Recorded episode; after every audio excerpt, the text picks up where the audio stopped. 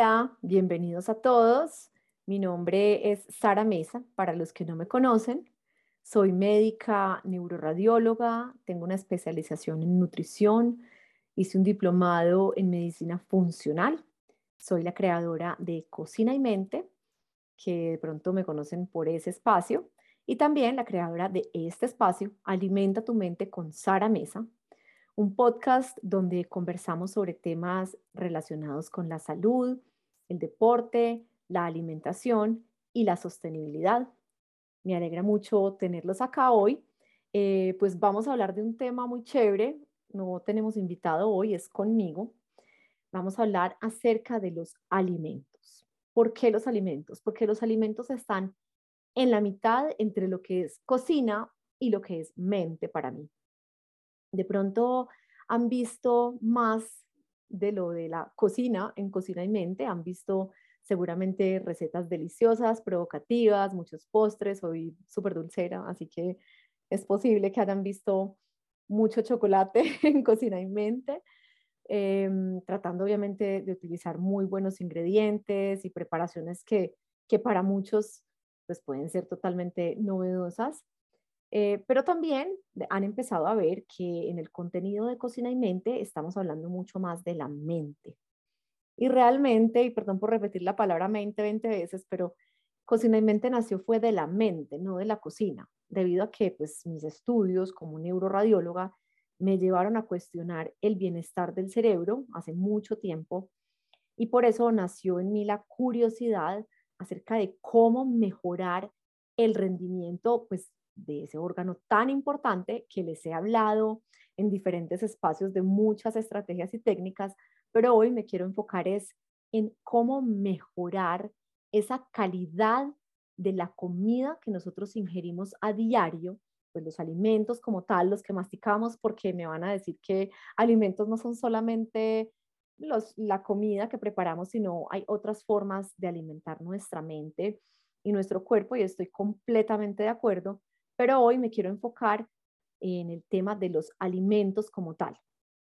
Hemos tenido varios invitados súper chéveres. En los últimos podcasts estuvimos hablando con Sebas Hernández, que se los súper recomiendo, acerca de cómo cultivar mejor nuestros alimentos y elegir mejor esos alimentos que vienen de la tierra. Eso me pareció maravilloso y por eso dije, bueno, es hora de que en Cocina y Mente nos sentemos a hablar de un resumen del tema de la comida como tal, de esos alimentos que nosotros llevamos a nuestra boca, porque en los últimos años hemos tenido, yo creo que una explosión de información. Primero, pues de la información que ha producido la ciencia, que es maravillosa, pero también otro tipo de información que muchas veces puede ser muy confusa. Yo nunca creo que nadie lo haga de una forma malintencionada, o sea, quiero aclarar esto. Pero hay muchas personas que empiezan a estudiar ciertas tendencias, ciertas doctrinas y pues, entre comillas, se hacen matar por defender esa doctrina, dejando de lado otro montón de elementos y de conocimiento que puede hacer que otras personas que sigan esa información se sesguen y se empiecen a alimentar de una forma que puede no ser la forma más adecuada para su organismo. Y acá me quiero explicar un poco porque creo que cada uno de nosotros, sobre todo cuando va adquiriendo más experiencia de vida, es decir, más años y más canas, nos vamos dando cuenta de que lo que funciona para, para mí, por ejemplo, puede no funcionar para algunos de ustedes. Y nos vamos dando cuenta de que tenemos que adaptar esas costumbres a nuestro cuerpo. Entonces, si bien para mí es como, hay veces difícil de procesar cierta información y como de aceptar ciertos comportamientos o ciertos tipos de alimentación,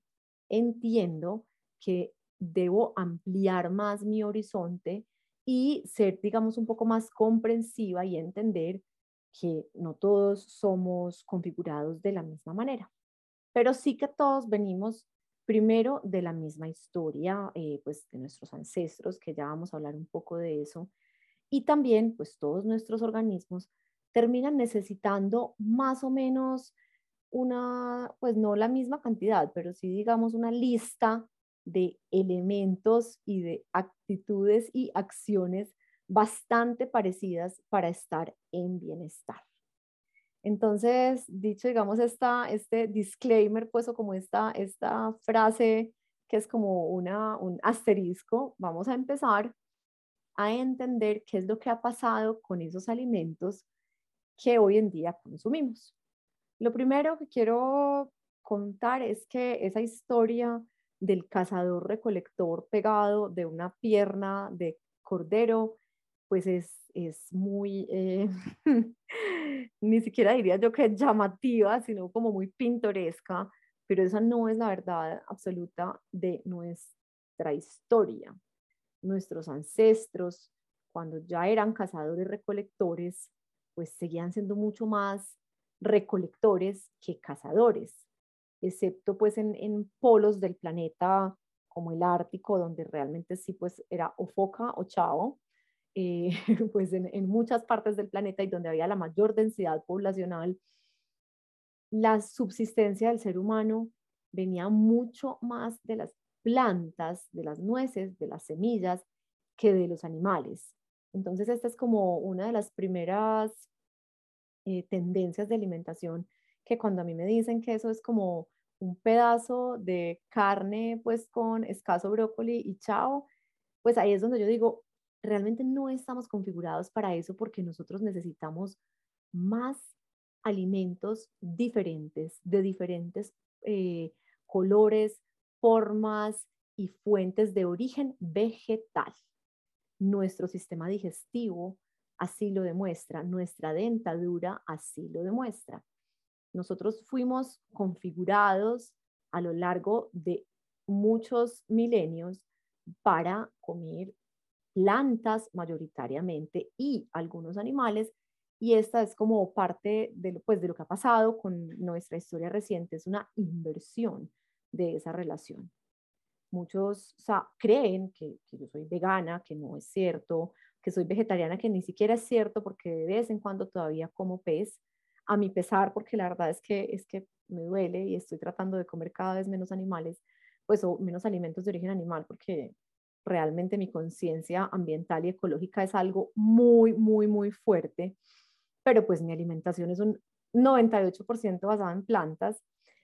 Y entonces van a decir, eso es porque pues porque usted se alimenta así, pero para mí es muy difícil, pero realmente no lo digo yo, sino que lo dice pues la evolución de, de nuestra especie en las zonas del mundo y las personas del mundo que son más longevas, más saludables y que en promedio tienen una mayor calidad de vida, que siguen sin ponerse de acuerdo una alimentación más parecida a como era nuestra alimentación en el pasado que es una alimentación basada en plantas. Entonces, eso es como lo primero mm, que quisiera enseñar hoy. Y es, no estoy diciendo que se conviertan en nada. A mí me parece que, que los extremos, el absolutismo y las etiquetas terminan generando un efecto rebote en muchas personas, pero sí hacer conciencia de que nosotros deberíamos tener una alimentación basada en plantas y, digamos, decorarla con alimentos de origen animal, si así ustedes lo deciden, y ojalá pues limitándolos bastante, no solo por nuestro organismo, sino por la sostenibilidad del planeta. Estas personas que les cuento son los centenarios, son unas poblaciones que se llaman las poblaciones azules, pues porque el señor que las investigó estaba haciendo círculos en un mapa de Italia con un lapicero azul, no es porque sean, como he escuchado erróneamente que dicen, poblaciones que viven al lado del mar, aunque la mayoría sí lo son, sino porque pues era el color del lapicero del Señor, pero les queda perfecto lo de las poblaciones azules, incluso les queda perfecto lo de la interpretación de vivir al lado del mar, ya que estas poblaciones cuando obtienen alimentos de origen animal son mayoritariamente los peces, que también mis amigos pues conocedores del tema de la ecología saben que hoy en día lastimosamente, pues el tema de que comer pez es igual a comer algo saludable ya no es cierto, porque acá hay otro punto súper importante que tenemos que resaltar y es, nosotros somos lo que comemos, pero los animales que ingerimos también. Y pues pregúntense ustedes si todo nuestro desperdicio químico y etcétera va a dar al mar que están comiendo esos pobres peces, ¿cierto? O incluso pues que están comiendo los peces de cultivo que son alimentados pues con otro montón de sustancias no tan adecuadas para el cuerpo humano. Entonces ahí ni pues obviamente el cuerpo de los peces y por ende nuestro organismo. Entonces ahí les dejo como esa primera, ese primer punto importante. Lo segundo, y yo diría que es lo segundo en orden para mí de esta conversación, pero yo creo que es lo primero en como en dramático, como en relevancia por su repercusión sobre nuestro cuerpo es la industrialización. ¿Qué pasó cuando empezamos a producir alimentos en masa? Cuando empezamos a agredir como el orden natural de los cultivos y del sistema y de la ecología. Y empezamos obviamente a tener que alimentar más seres humanos. De nuevo, como he hablado pues con muchos de mis invitados, yo no creo que esto sea malintencionado de, de las personas que empezaron a cultivar y entonces al cultivar y al agredir pues la tierra, como hemos hablado con, como hablamos con Sebas y con otras, otras personas, pues qué pasó, que teníamos que buscar una solución rápida para hacer que esa tierra fuera, entre comillas, más fértil. Entonces empezamos a dañar como la composición de los alimentos, por un lado. Esto pues vuelvo y, los remito a la conversación con Sebas Hernández para que lo entiendan mejor. Eh, pues porque acá también, por ejemplo, hablamos de los fumigantes y entendimos que pues estos, estos elementos, el que yo más conozco es el glifosato, están asociados directamente a la curva de enfermedades como la diabetes, etcétera. Pero no solo esto, sino que también, obviamente, pues la industria de los alimentos es una industria. Y esto significa que hay un interés por vender detrás. Entonces, pues varios seres muy observadores se dieron cuenta de que al empezar a añadir cosas que fueran más apetitosas, pues estos alimentos se vendían mejor eh, y en masa pero estas sustancias que le estaban añadiendo a los alimentos, obviamente, pues no eran las mejores sustancias. Hay dos elementos bastante nocivos para nuestra salud. El primero es el azúcar, que pues encontramos azúcar en todo, o sea, en cuánto alimento ustedes se imaginan puede tener azúcar, comida que pensamos que es entre comillas comida de sal, y también grasas que son grasas que no son de las buenas. En otro, en otro espacio podemos hablar de las grasas buenas, pero cuando hablo pues como de esos, de esos aceites trans o de esas grasas saturadas o de esas grasas que incluso están oxidadas por los procesos que tienen, pues todo esto hizo que llegara al mercado, o sea, pues a nuestros hogares finalmente, un montón de alimentos con estos componentes que hacía que fueran literalmente adictivos, porque ya hoy en día sabemos que esa sensación de azúcar produce una señal en el cerebro de, adicción, de querer más y más, y esto pues tiene una explicación evolutiva, em, y es que cuando nosotros estábamos sobreviviendo pues en la pradera, a mí me encanta volver a la pradera, yo hablo mucho de la pradera, cuando estábamos en la pradera, que pues teníamos que sobrevivir porque de pronto pasábamos sin comer tres días o algo así, obviamente nuestro cuerpo daba como esa señal de consuma, consuma, consuma y qué felicidad esto con alto contenido energético, pues porque necesitábamos esa energía para subsistir y esas mismas vías cerebrales como de la recompensa y la adicción son las que en parte pues utiliza nuestro organismo cuando llega esa señal de algo muy dulce. Entonces genera ganas de más, ¿cierto? como yo tengo una amiga que dice que se le despierta el demonio y tal cual, se le, se le despierta el demonio, significa pues que quiere comer más dulce mientras más dulce come, ¿cierto? Y también las grasas que hacen que esto sea, pues en, en inglés se llama hyperpalatable, pero en, en español es apetitoso o irresistible. Cuando inundaron a nuestros supermercados con estos alimentos, aparte que no solamente con azúcares y grasas, sino que también para que se vieran más provocativos, entonces llenos de colorantes, y no solo esto, sino que entonces para que duraran más en las alacenas, llenos de conservantes y para que fueran más esponjados, Entonces, de, en fin, o sea, todo una, una lista de sustancias químicas que pues estamos ingiriendo y que en muchas familias son la regla, no la excepción, cuando debería ser completamente al contrario. Tanto es este fenómeno que pues que hemos vivido como sociedad, que hace pocos años salió un estudio diciendo que la dieta insaludable es el principal responsable del deterioro de nuestra salud, por encima del tabaco, de infecciones, o sea, hasta de la hambruna, imagínense esto. Em, es un estudio dramático, pues que hace como abrir los ojos y dice, mire, es que ustedes se están alimentando mal, masivamente mal. Se están, nos estamos alimentando de comida vacía, comida que no tiene un alto contenido energético. Eh, perdón, que tiene un alto contenido energético, pero que no tiene un alto contenido nutricional. Entonces, claro, son pues un montón de, de pues yo hablo de energía, pues, pues calorías, un montón de calorías, pero que no nos están aportando los nutrientes que nuestro cuerpo necesita. Y también muchos de esos alimentos que creemos que son alimentos pues más saludables, cuando volteamos el empaque nos encontramos con que son un cóctel químico. Entonces aquí vamos a llegar a el tercer punto importante y es, porque acuérdense que cuando empezamos a hablar ahorita hace unos minutos, yo dije cómo mejorar la comida que comemos, pues de haber dicho es cómo elegir mejor la comida que comemos y es aprender a leer las etiquetas de los alimentos pero no vamos a ir a el numerito que todos miramos instintivamente. Ese numerito que todos miramos con seguridad, pues el, el 99% son las calorías que no importan, pues porque un puñado de almendras puede tener más calorías que una chocolatina, pero pues que una chocolatina de leche con sabores artificiales, pero resulta que el puñado de almendras es completamente nutritivo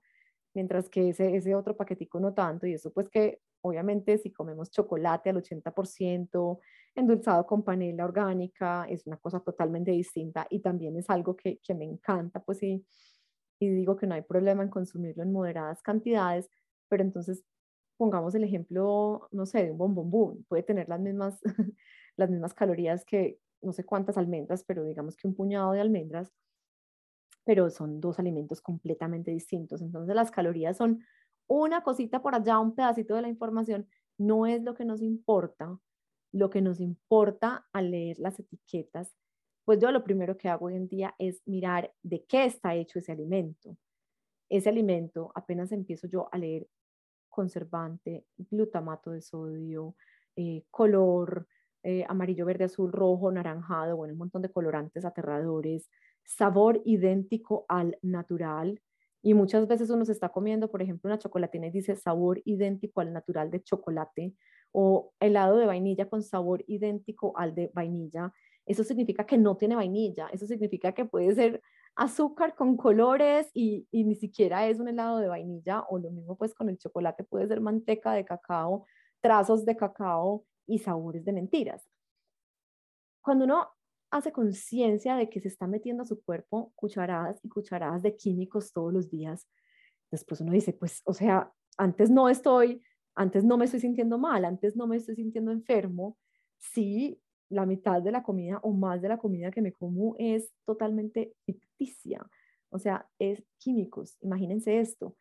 Y no solamente nosotros, sino nuestros hijos, porque también la industria, ha sido súper creativa y súper poderosa en hacer una comida súper provocativa de niños, hermosa, con colores y con personajes y animales fuertes y valientes y resulta que cuando uno lee la etiqueta es azúcar con otro montón de cosas aterradoras. Entonces la primera parte de la etiqueta que deberíamos estar leyendo es esa parte donde sabemos de qué está compuesto. Un tip, los o sea, los ingredientes están en orden de cantidad. Entonces, si usted cree que se está tomando, no sé, un, jugo de fresa y lo primero que dice es azúcar, usted lo que se está tomando es agua con azúcar y por allá abajo está la fresa, pues imagínese. Hay otra cosa que yo cuando empecé a tener hijos, eh, que no era tan consciente pues como de este tema, eh, o sea, mi primer, mi primer hijo nació hace siete años y yo había estudiado alimentación y nutrición y era neuroradióloga, pero todavía no había empezado a investigar bien a fondo el tema de los alimentos, es el tema de los gramos de azúcar. Porque de nuevo, volvamos al ejemplo de esa cajita de jugo, que usted cree que le está dando a su niño un jugo que viene de la fruta y que es saludable, pero cuando usted va y lee la cajita, tiene casi que la misma concentración de azúcar que una gaseosa. Y el azúcar tiene muchos nombres, así que eh, todo lo que diga osa, sacarosa, sucralosa, osa, osa, todo eso es azúcar. Y pues estamos literalmente muchas veces comiendo cucharadas de azúcar con químicos con forma de una chocolatina, que realmente poco tiene de chocolate. Yo sé que esto es dramático y pues y también habrá el día en que si se quieren comer su bolsa de M&M's de mantequilla de maní que además me encantan, pues cómase un puñado, no, no la bolsa entera y hágalo de vez en cuando porque también es parte de la vida. Y lo que siempre enseño yo, que es la regla 80-20 o 90-10, pues que si el fin de semana usted se quiso comer su helado, disfrútelo, pero que no sea la base de su alimentación. Y aquí es donde hay como un ejercicio duro y es ir a la, a la cena, mirar qué tenemos en esa alacena, qué tenemos en la despensa, qué le estamos mandando en la lonchera a nuestros hijos. Eh, de pronto ese yogur de mora, usted lo voltea y resulta que es leche con azúcar con sabores idénticos a y trazos de mora. Ese no es el yogur que le puede seguir dando a su hijo. Pero, dicho esto, es un proceso que es difícil de desensibilizar a nuestras papilas gustativas y a nuestro cerebro de tanto estímulo tan lleno de químicos. Porque, claro, el primer día que usted, pues me pasó, por ejemplo, con mi hijo mayor, que todavía me dice que mis recetas no le gustan porque son llenas de avena, pues porque sus primeros añitos de vida, que yo no estaba tan pendiente de la comida, no era pues que se alimentara mal, o sea, él comía como comemos en mi casa, que siempre hemos tenido una alimentación basada en plantas, pero digamos yo no era como tan pendiente de lo que estaba recibiendo de afuera. Entonces, una abuela llegaba y le daba una chocolatina, la otra abuela llegaba y le daba unas gomitas, el otro abuelo llegaba y le daba otra chocolatina, y yo tranquila como diciendo, bueno, son los abuelos de vez en cuando, pero ese de vez en cuando era muy frecuente. Entonces, a él, por ejemplo, bajarle esa necesidad de azúcar ha sido un proceso largo. Hoy en día, él solito ya sabe y ya hace conciencia y me dice, mamá, esto es insaludable. Eh, o mamá, ¿sabes qué? Dame un dátil. El dátil, sí, claro, tiene un azúcar natural de ser un fruto seco, pero es mil veces mejor que se coma un dátil que tiene fibra, que tiene otro montón de minerales, que viene de una planta deshidratada. Y ya, pues para los que no saben qué son los dátiles, son como una pasa gigante que viene de una palmera eh, y es delicioso y ya se consigue pues en, en, nuestro medio, a pesar de que no, no sé si cultivan dátiles en Colombia, abro paréntesis, si alguien sabe, por favor me remite al productor, cierro paréntesis, no creo porque creo que necesita desierto, em, pero pues es mil veces mejor que se coma esto a que esté pidiéndome gomitas y él ya hace como, él sabe por la noche, si ya se comió su chocolatina o si salimos a comer helado y tiene ganas de más azúcar, él mismo sabe que ya ha sido suficiente cuando yo le digo, mi amor, ya fue suficiente, ¿quieres una fresa? Entonces he empezado como a hacer un cambio de, pues he empezado, no, ya llevo como cinco años, pero el cambio ha sido como darle otras opciones siempre de decir, hay arándanos frescos, hay fresas, hay moras, eh, hay semillitas de calabaza que le encantan, para él es un placer y son llenas de proteína. Es tratarles como de poner más opciones tanto a él y a su hermanito chiquito, que ese sí nació ya en la ley de la, como digo yo, en la Liga de la Salud 100%, pero pues obviamente no todo el tiempo. Que ellos sepan que en su casa, que en su hogar, así se come con alimentos frescos, con alimentos poco procesados, que cuando van a una finca y están con los primos y el desayuno es algo que, pues, que yo no les daría en la casa, es parte de la vida y se lo pueden comer y en la misma casa también, o sea, cuando es fin de semana, cuando hay invitados y van a hacer marshmallows en la fogata, delicioso, hagan sus marshmallows. Todos los días se comen un mini postrecito, algunas veces más de lo que yo quisiera, confieso, pero es un proceso igual pasa conmigo. Soy dulcera de nacimiento, em, tengo las papilas gustativas, digamos que sensibilizadas por toda mi herencia, por todos mis genes para tolerar altas dosis de azúcar, pero también ha sido un proceso para mí tomar esas elecciones y por eso les comparto tantas recetas que son tratando de buscar una solución a, esos ingredientes que pueden ser mucho más malos. O sea, yo no voy a decir que comerse cinco cucharadas de miel al día sea bueno, pues no, la miel también tiene azúcar y, y no es lo recomendable, pero si yo en una receta de galletas, para hacer 10 galletas, utilizo dos o tres cucharadas de miel, es una solución súper chévere porque también estoy utilizando otros ingredientes que tienen fibra, que tienen proteína, que tienen ácidos grasos de los buenos. Entonces, pues soy lejos de ser el ejemplo perfecto porque hablo también desde mis defectos y desde mis debilidades, pero es un camino que todos podemos empezar a recorrer. De mi nevera desaparecieron los yogurcitos de niños que me parece que son, o sea, no puedo ni creer cómo, cómo la industria sigue permitiéndolos y tantas otras cosas que antes ni siquiera era consciente que podían ser nocivas para mi familia. Eh, cuando mis hijos empezaron a hacer como esa transición y sobre todo mi hijo mayor empezó a comer menos azúcar en su día a día, su capacidad cognitiva y de concentración cambió radicalmente. Hay personas que me dicen, ¿cómo está distinto?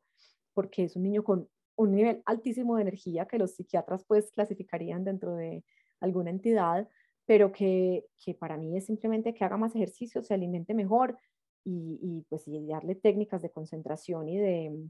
y de responsabilidad. Y realmente ha sido un cambio notorio en su vida a, sus, a su corta edad. O sea que, ¿qué no podemos lograr nosotros también como adultos? que no podemos lograr en nuestros hogares, pues como en diferentes eh, espacios. Yo creo que, bueno, también hay, una, hay un tema importante aparte de leer las etiquetas y es también empezar a no tragar entero. Al principio les hablaba como de esa información que nos dan personas que creo que no lo están haciendo de mal y que tienen ciertas corrientes de alimentación y como ciertas doctrinas, pero que a la larga pues no es sostenible en el tiempo porque, por ejemplo, las personas que comen cero carbohidratos pues terminan enfermándose y terminan dañando su flora intestinal. Entonces podemos incluir carbohidratos de los buenos en nuestra alimentación y por eso, digamos, esta, este tipo de doctrinas hay que recibirlas con criterio, irse a leer, preguntarle al que sabe, irse a investigar. Y también hay otro tema más delicado que ese sí es hecho con premeditación eh, malvada, lastimosamente, y son los llamados estudios que leemos que dicen, no, eso no hace daño.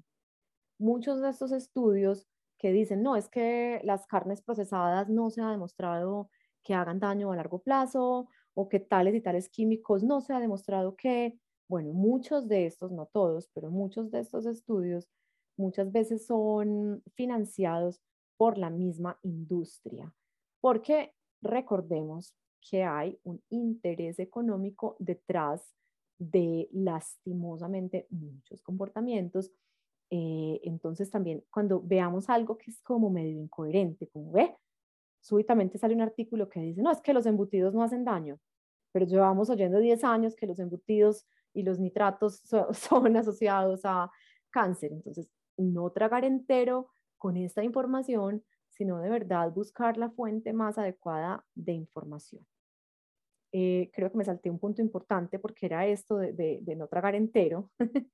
y también como, como que me desvié para el tema del azúcar y del ejemplo de mi hogar, pero entonces vamos para el punto, creo que sería como el punto 5, aunque no mencioné los otros, pero es, miren, si hay algo supremamente claro y cierto, es la comida light no es sinónimo de comida saludable. Repito, la comida light, sobre todo si viene en un paquetico, no es sinónimo de comida saludable. Aquí volvemos al festival del químico, al festival del engaño del paladar y realmente nos hace más daño esa comida light que comernos algo de verdad en ciertos momentos. Por ejemplo,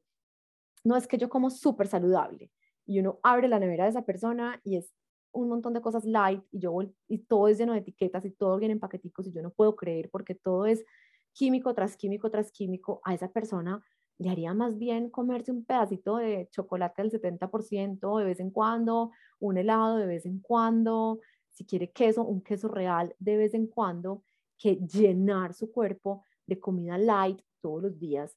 Por favor, háganme caso. Ya hay un montón de estudios con endulzantes artificiales que se asocian a otro montón de cosas terribles y también hay una cosa súper chistosa y es que